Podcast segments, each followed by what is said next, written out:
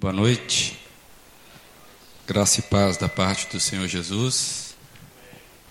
Desejo que você, de fato, já tenha, experiment, tenha experimentado no decorrer desse, desse, dessa celebração a presença de, de Deus aí junto com você. É, nós temos grande expectativa em Deus eu tenho grandes expectativas em Deus. É com você também? Eu tenho grandes expectativas em Deus. E imaginar que Deus tem grandes expectativas em nós. Isso também nós temos visto aqui. Então que você se sinta bem à vontade diante dele, porque as duas expectativas elas estão no mesmo foco, no mesmo caminho. C.S. Lewis, ele tem uma história muito interessante que fala da. Ele imagina a seguinte situação que eu vou tentar interpretar aqui. Você, quando era criança, quando você se divertia com seus brinquedos, será que você nunca pensou que eles pudessem ganhar vida? Bem, suponha que você realmente consiga trazer os seus brinquedos à vida. Imagina que você possa transformar soldadinhos de chumbo em homenzinhos de verdade. Para que isso acontecesse, era necessário então que o chumbo cedesse lugar a carne para que o soldadinho de chumbo pudesse virar homenzinhos. E é possível que talvez o soldadinho de chumbo não gostasse muito disso. Vamos imaginar que ele não está interessado na carne que ele está ganhando, porque ele não está acostumado com isso. Tudo que ele vê, o soldadinho, tudo que ele é capaz de ver é que o chumbo está sendo estragado. E pensa que você, na verdade, está é, matando. Matando ele, saudadinho. Então, quando ele tomar consciência disso, ele fará tudo possível para que algo aconteça e que você não faça a transformação que você quer que aconteça com ele. O soldadinho de chumbo não se tornará homem se ele puder evitar.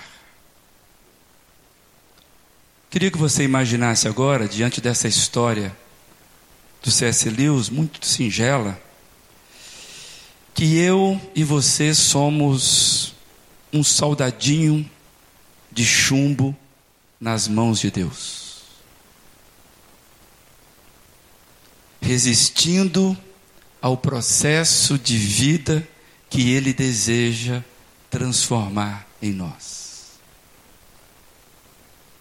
Temos falado aqui nos últimos encontros, a partir desse tema, igreja, ser, viver, permanecer. Que Jesus, quando ele se apresenta como videira verdadeira, ele, na verdade, não estava fazendo uma simples parábola. Ele estava revelando da pessoa dele algumas intencionalidades. Por isso que João 15, que nós temos buscado a leitura, vai revelando Jesus de uma maneira muito interessante, onde ele fala da pessoa dele doando vida como videira verdadeira que doa vida. E aí ele vai falando das expectativas que ele tem nessa doação de vida. É que o fruto aconteça, que a vida dele comece a percorrer, a transitar pelos ramos. E nós dissemos aqui que ele sempre estava falando de uma vida doada, uma vida onde ele essa vida é entregue. E ele sempre nos convidando, convidando os seus discípulos a viver um tipo de relacionamento com ele, um relacionamento de vida, algo completamente diferente de religião. É isso que o fator videira tem nos ensinado. E mais ainda que ele vai dizer que o pai, como um agricultor que nunca erra, ele vem cuidando para que a vida possa brotar a cada instante, a vida de Jesus brotando a cada instante nos seus, é a videira passando vida para os ramos, para que se frutifique cada vez mais.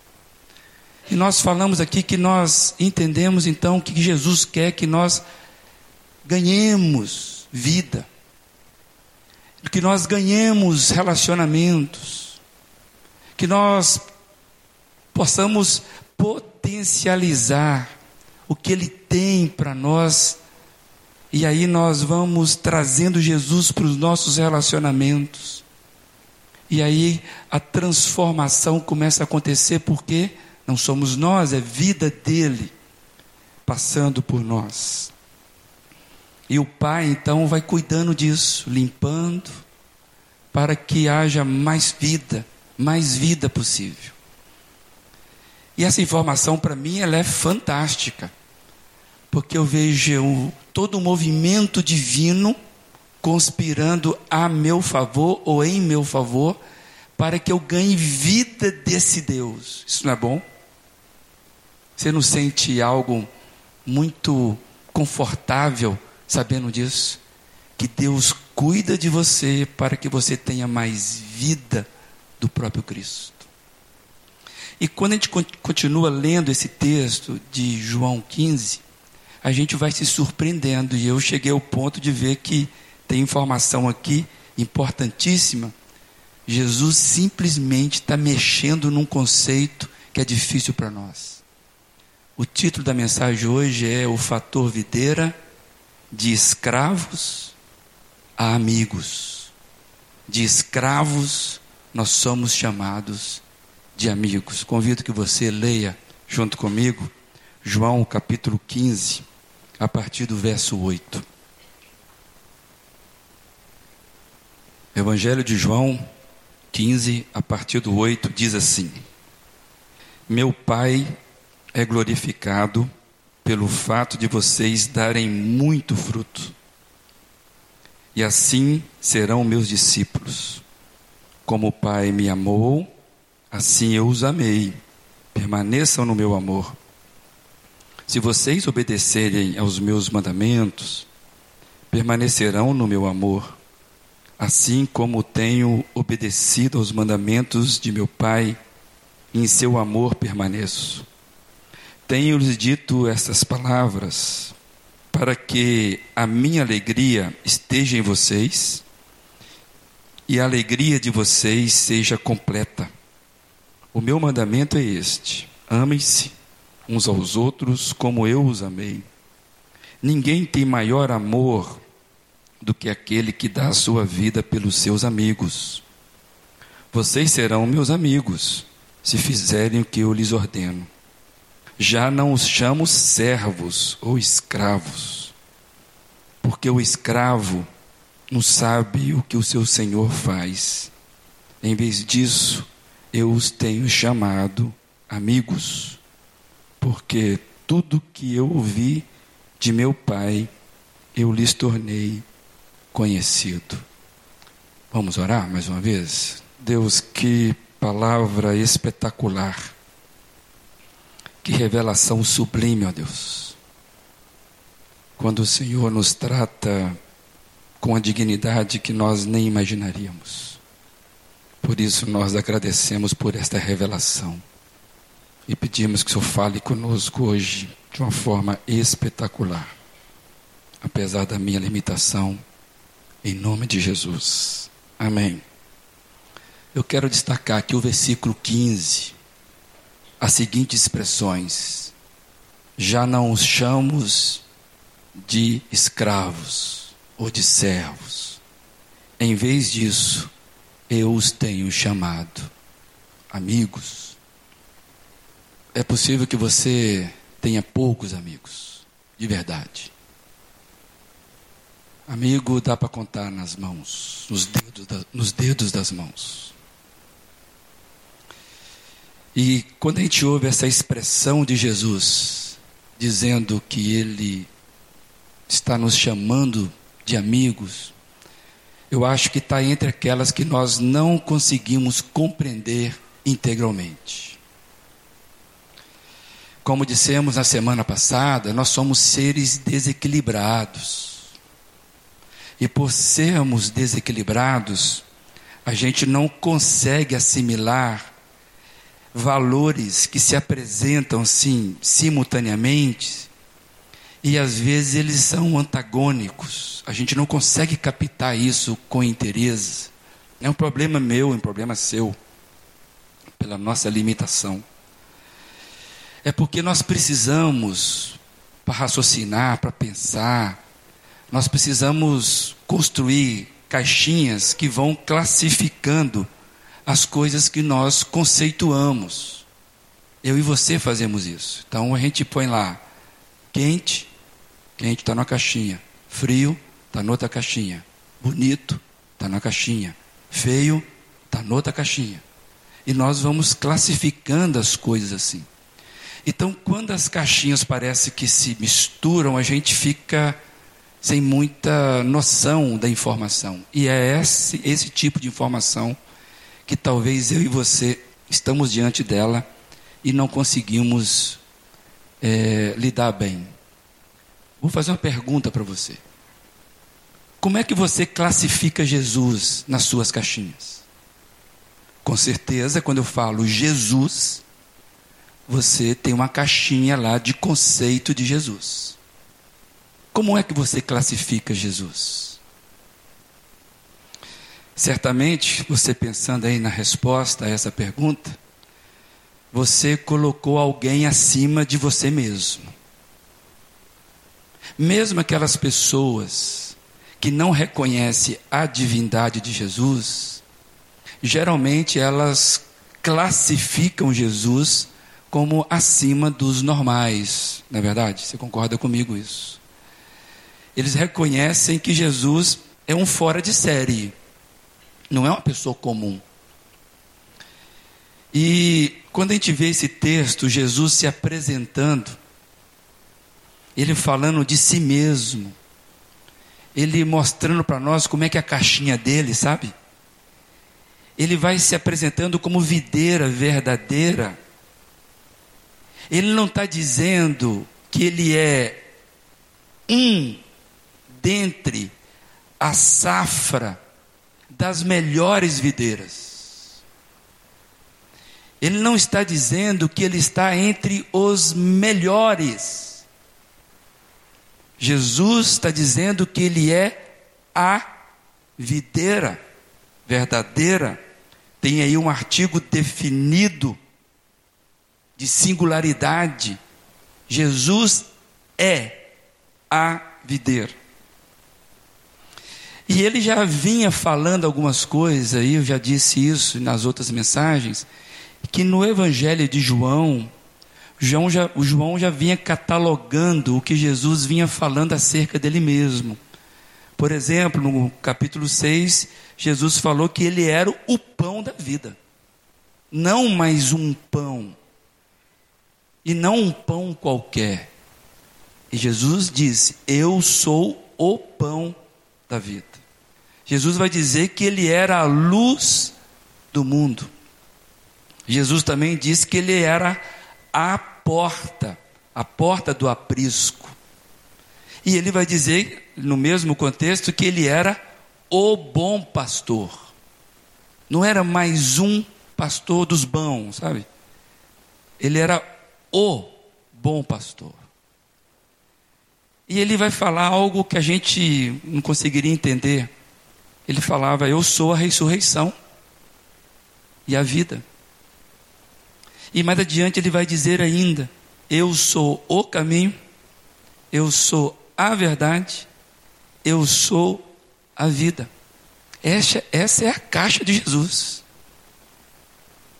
Isso é o que Jesus fala dele mesmo, sobre a sua identidade divina. Então Jesus de fato é espetacular. Nem eu, nem você conseguimos captar toda a informação acerca de Jesus. Nós somos soldadinho de chumbo. Estou entendendo? A gente não consegue, gente vê movimentos de Deus. E ele se apresenta assim, e ele falou coisas que nenhum outro líder ousou falar. Nenhum outro líder disse: Venham a mim, venham, vinde a mim, vós que estáis cansados, sobrecarregados, e eu os aliviarei. Já ouviu algum mestre falar isso? Se falar, você desconfia, né? Que ele não está muito certo da chacola. Geralmente os mestres apresentam um caminho, um remédio. Jesus é diferente. Jesus falou também o seguinte: olha, com toda a simplicidade do mundo, venham a mim, aprendei de mim. É diferente, aprendei comigo. Aprendam aquilo que eu estou te ensinando, não, aprendei de mim. Esse Jesus é espetacular. E ele vai dizer ainda que ninguém vem ao Pai a não ser por mim. Jesus sempre soube da exclusividade dele enquanto pessoa divina, ao ponto dele dizer: Eu e o Pai somos um. Deu para entender isso? Quando Jesus fala, esse é o Jesus. Quando ele fala para os seus discípulos, eu não chamo vocês de servos. Eu chamo vocês de amigos. Isso é estranho. Isso não parece soar estranho. Será que isso não é uma figura de linguagem que Jesus está usando? Jesus era muito criativo nas linguagens. Pois amigo Amigo parece ser alguém muito próximo, muito igual. Amigo é aquele que a gente vai convivendo e sabe das coisas dele, ele sabe das minhas coisas. Amigo, eu consigo ser transparente com ele, porque ele é meu amigo. Eu posso viver sem máscaras com um amigo. Meu amigo não me julga pela minha performance no palco. Ele é meu amigo. O amigo, ele, ele sabe que eu posso abrir mão de qualquer coisa que queira impressionar. Eu descobri que os meus melhores amigos são aqueles que menos se impressionam com a minha capacidade de, talento que eu tenho em algumas áreas. São meus amigos. Eu divido vida com eles, sabe? Por isso que são poucos. Então, quando você vê Jesus na sua divindade, falando assim: o meu relacionamento com você é para ganhar vida. E eu chamo você de amigo. Como assim? Como assim? Como que Jesus vai, vai nos, nos tratar como amigos, se eu não consigo corresponder a Ele esse tipo de amizade? Como uma divindade pode ter relação de amizade com o devoto. Como? Como que um ser divino, e por isso superior, vai ter ou vai querer manter uma relação de amizade com o devoto, com o clemente? Que espécie de Deus é esse que está se revelando aqui? que procura amigos e não serviçais. Tem ser humano aí que basta ganhar um pouquinho mais aí num cargo, ele está buscando serviçais para ele. Não é verdade? Se eu puder pagar, eu tenho serviçais a meu redor. Que espécie de Deus é esse que está dizendo que não quer serviçais? Ele quer amigos. Você vai concordar comigo que no senso comum das religiões, não é esse o tipo de relacionamento que a gente vê. Da pessoa sendo amiga da divindade. Já perceberam como geralmente a relação do devoto com a divindade a qual ele adora é de penitência? Já reparou isso? A relação do devoto com a divindade da qual ele adora é de penitência. Quantos rituais de mortificações, rituais de sacrifícios, que você e eu já conhecemos e vemos sempre por aí.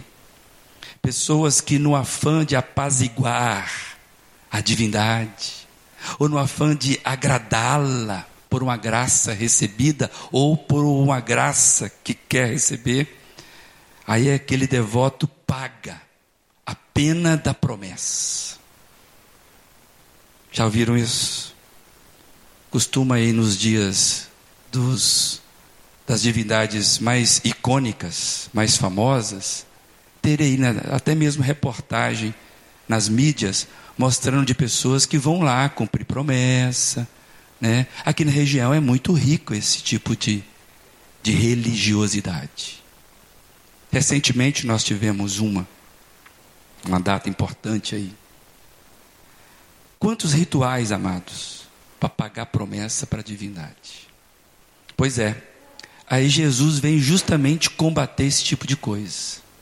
A fala de Jesus é estranha, porque ao mesmo tempo que ele se diz o mais alto de todos, porque é Deus, ele está dizendo que ele não quer serviçais, ele quer amigos, isso é estranho, isso é diferente. A nossa relação com Deus, Jesus está dizendo, é um outro tipo de coisa. A nossa relação com Deus não é, não é mantida e nem medida na base das barganhas. A nossa relação com Deus não é mantida e nem medida pelo medo. Eu não tenho medo dos meus amigos. Se eu tiver medo do meu amigo, ele não é meu amigo. Ele é meu ídolo. Ele é uma pessoa que eu admiro. Mas você não tem medo do amigo. Amigo é amigo. Como diz lá em Minas, coisa para se guardar debaixo de sete chaves no lado esquerdo do peito porque é coisa rara. Aí vem Jesus e fala: Eu não chamo vocês de serviçais. Eu não sou mais uma divindade. Eu quero ter uma relação com vocês fora de barganha, fora de medo.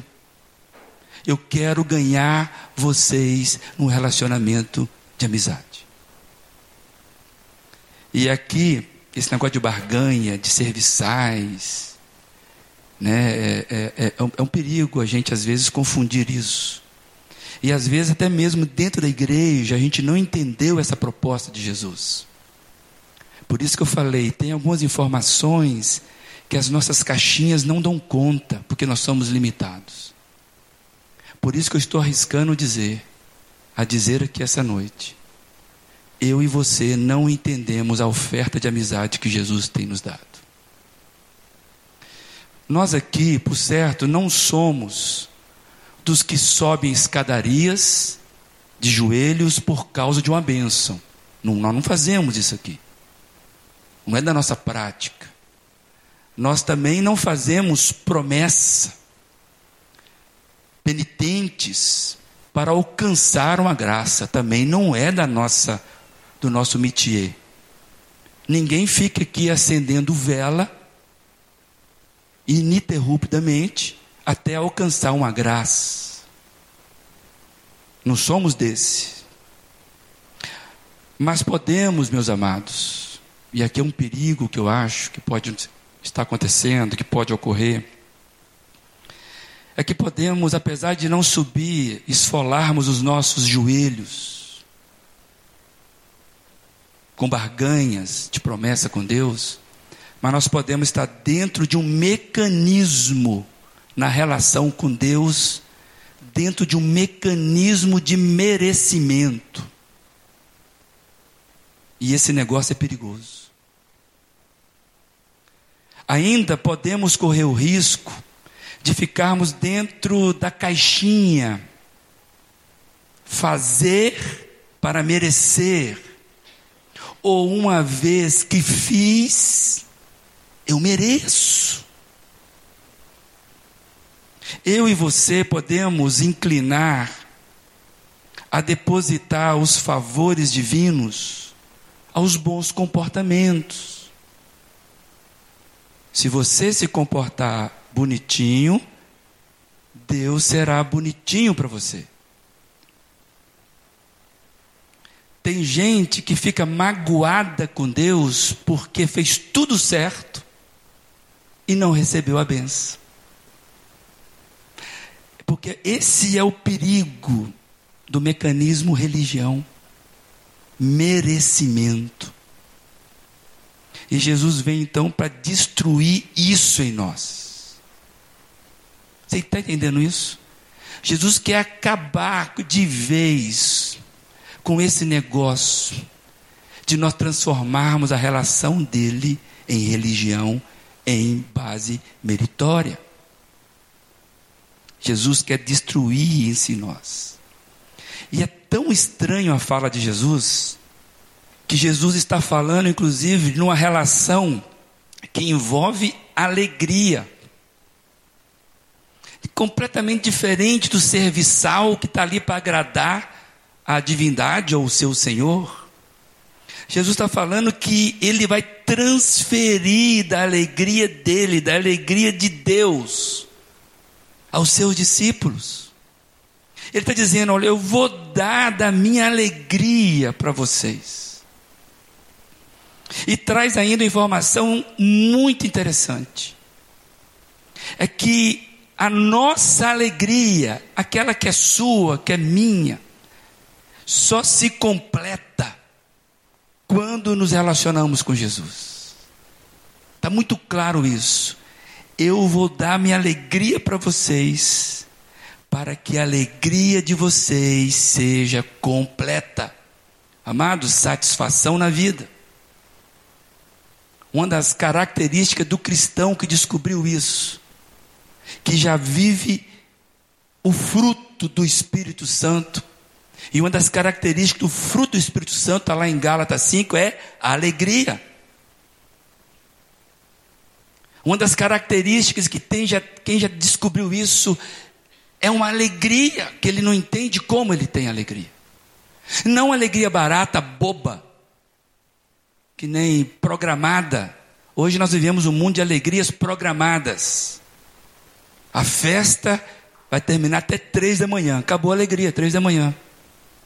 Se não tiver determinadas circunstâncias ou substâncias, não tem alegria.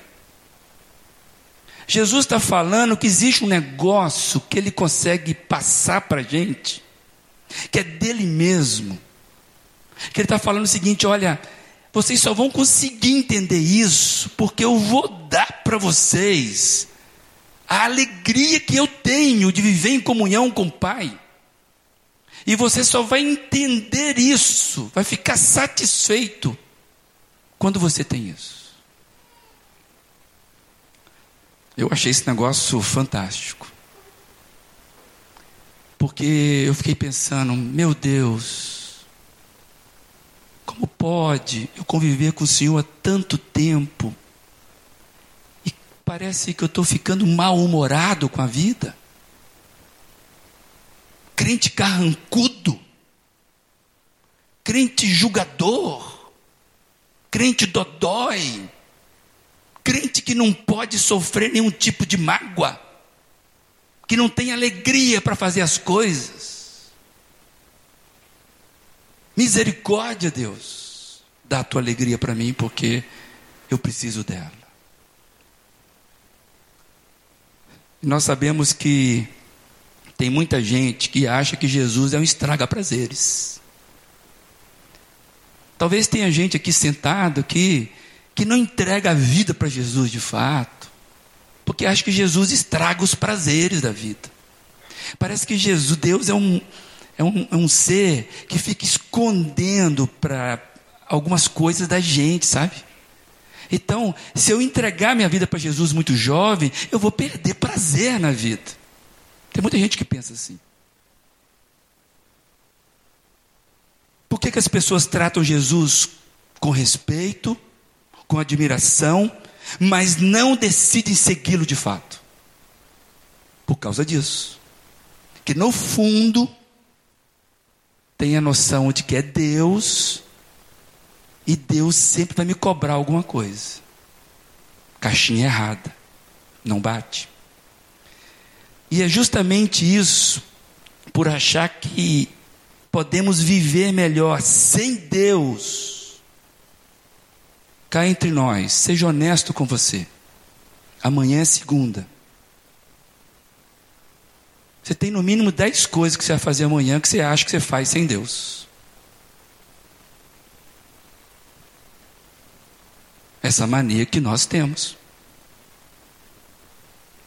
Mas se você levantar amanhã, você já está usando o ar que Deus te deu.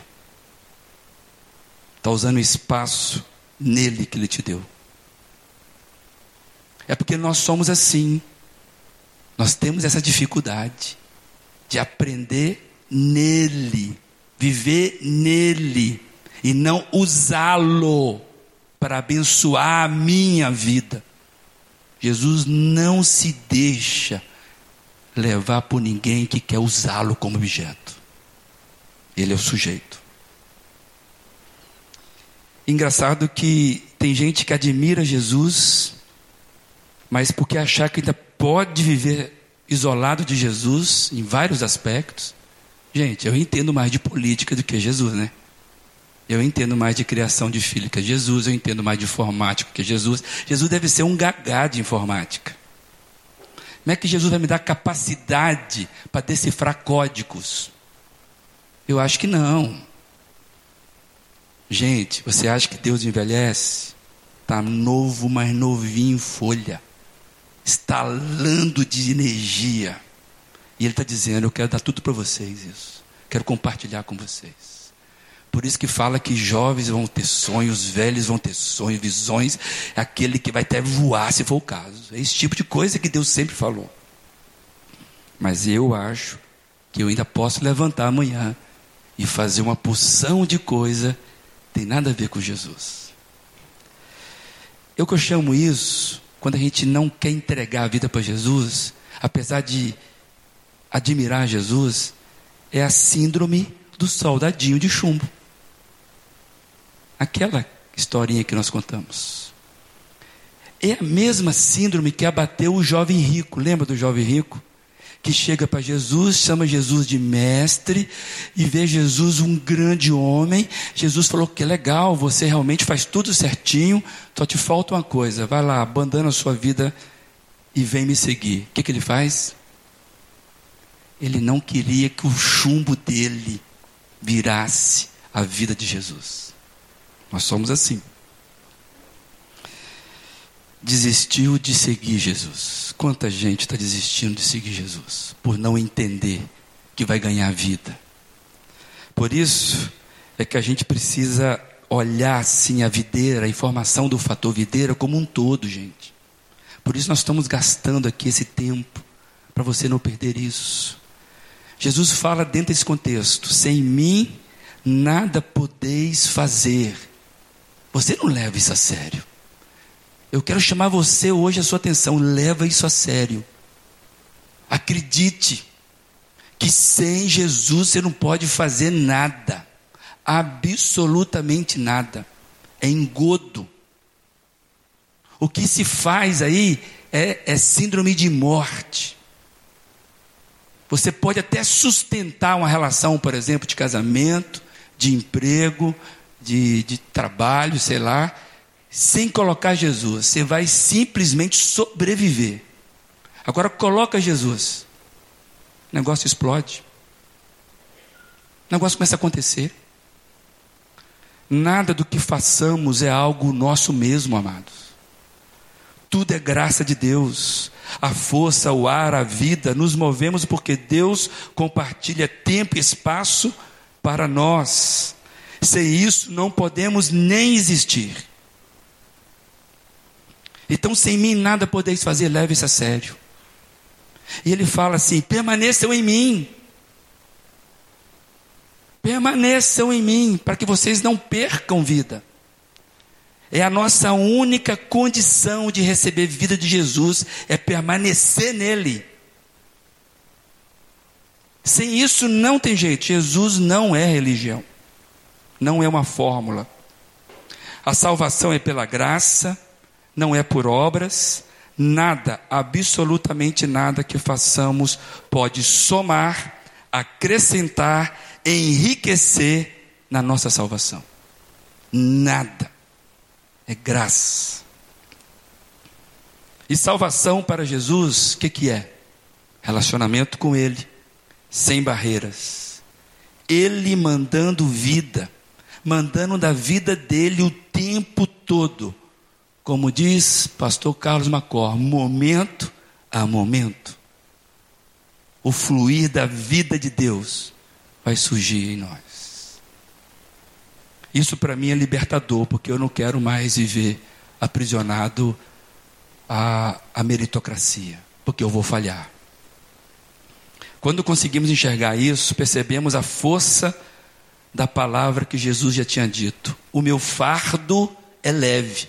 Como é que você encaixa a caixinha do fardo como leve? É só em Jesus, deu para perceber? O meu fardo é leve. Jesus é fantástico, ele muda tudo, meus amados. Jesus não quer transformar ninguém em religioso. Jesus quer transformar é o nosso caráter. Você pode ser e vai ser muito melhor do que você é em Jesus. Acredite nisso. Você precisa melhorar, melhorar em muito o seu caráter. Porque nós só conseguimos fazer em Jesus mudar o nosso destino. Jesus quer salvar as nossas vidas de nós mesmos e do inferno. É isso que Jesus quer fazer conosco. Salvar as nossas vidas de querermos sustentar uma vida medíocre na presença dEle. Um dia eu falei aqui, o pastor da casa de recuperação até riu, né? Quando eu falei, rapaz, inventa pelo menos um pecado novo aí. A vida é tanta mesmice diante de Deus, que nem pecado novo você tem para confessar. Amados, salvar nossas vidas de soldadinho de chumbo. É isso que Jesus quer fazer conosco. Soldadinho de chumbo é frio, não entende nada. E eu decidi que eu não sigo mais código. Eu não sigo leis, eu não sigo lista de virtudes, eu sigo uma pessoa. Essa pessoa quer compartilhar da vida dela, para que eu possa ir ganhando da vida dela, num processo que vai frutificando cada vez mais. É disso. Então, por isso hoje Jesus está dizendo para mim e para você: saia da escravidão. Eu os tenho chamado amigos. Você quer ser amigo de Deus? Quer mesmo? Para terminar, eu queria compartilhar com vocês um texto, também do C.S. Lewis. Vai ser projetado aí, você tenta me acompanhar. Quem sabe você tira alguma coisa aí, preciosa. Deus não exige muito do nosso tempo, nem da nossa atenção. Ele não exige nem todo o nosso tempo, nem toda a nossa atenção. É a nós mesmo que Ele quer. Deus será infinitamente misericordioso em relação às nossas falhas repetitivas mas não conheço nenhuma promessa em que ele aceite uma negociação deliberada. Em última instância, ele não tem nada a nos oferecer a não ser a si mesmo. E Deus só pode nos dar isso na medida em que a nossa vontade autossuficiente se retrai, abrindo espaço para Ele em nossa alma. Não tenhamos dúvida em relação a isso. Não restará nada de nós mesmos para vivermos nenhuma vidinha normal. O que não podemos admitir de forma alguma e deve ser admitido somente como um inimigo não derrotado, mas que ao qual se resiste diariamente é a ideia de que temos tenhamos algo só nosso a conservar. Alguma área de nossa vida que esteja fora do jogo e sobre a qual Deus não tem nada a reivindicar. Deus exige tudo de nós porque Ele é amor e é próprio dele nos abençoar. Mas Ele não pode nos abençoar enquanto não nos possuir por completo. Sempre que tentarmos reservar uma área da nossa vida como uma propriedade nossa, estaremos reservando uma área onde impera a morte. Por isso é que ele exige, com todo amor, que nos entreguemos por inteiro, sem chance de barganha Cristo diz: dê-me tudo, não quero tanto do seu tempo, tanto do seu dinheiro e tanto do seu trabalho, é a você que eu quero. Não vim atormentar o seu eu natural, eu vim matá-lo. As meias medidas não adiantam. Não quero cortar um ramo aqui e o outro acolá, eu quero abater a árvore toda. Não quero tratar do dente, nem pôr uma coroa, nem fazer uma obturação. Eu quero extraí-lo. Ceda o seu eu natural por completo, com todos os seus desejos que você julga serem inocentes, e também o que você julga serem maus. Não deixe nada sem me ceder. Dá-lhe em troca um outro eu na verdade, dar-lhe-ei a mim mesmo, a minha própria vida, a minha própria vontade, tornar-se-á sua. Entendeu? Você quer ser amigo de Deus? Você entendeu? Entrega tudo. Ser, viver, permanecer. Percebeu a força do texto, amado? Onde é que você está? Você ainda é um devoto? Ou você está no caminho dos amigos de Deus? Onde é que Jesus ainda não pode tomar café com você?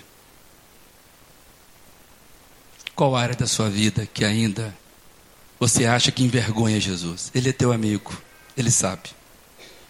Ele quer acabar com isso. Queria que você dobrasse a sua cabeça e perguntasse para Deus: Senhor, onde é que eu estou nesse negócio? Talvez você não entendeu nada, né? Amanhã é segunda-feira. Inclusive, você vai pegar o seu carro agora e vai embora para a sua casa e vai abrir a sua geladeira e vai comer da sua comida. E amanhã você vai para o seu trabalho. Percebeu o caminho de morte que eu e você somos trilhando todo dia? Que Deus tenha misericórdia de nós, amados. Deus, que a tua palavra nos convença de pecado, de justiça e de juízo. Nos derrube, Deus, porque ainda queremos encaixar o Senhor na nossa vida. Misericórdia, Deus. Caminhos de morte estão dentro da gente. Quebra isso, Pai. Abate a árvore toda. Não quero mais viver cantinhos da minha vida administrando os meus negócios a minha vida do Senhor, Pai. Venha, Deus, eu quero ser encontrado, teu amigo. Em nome de Jesus. Amém.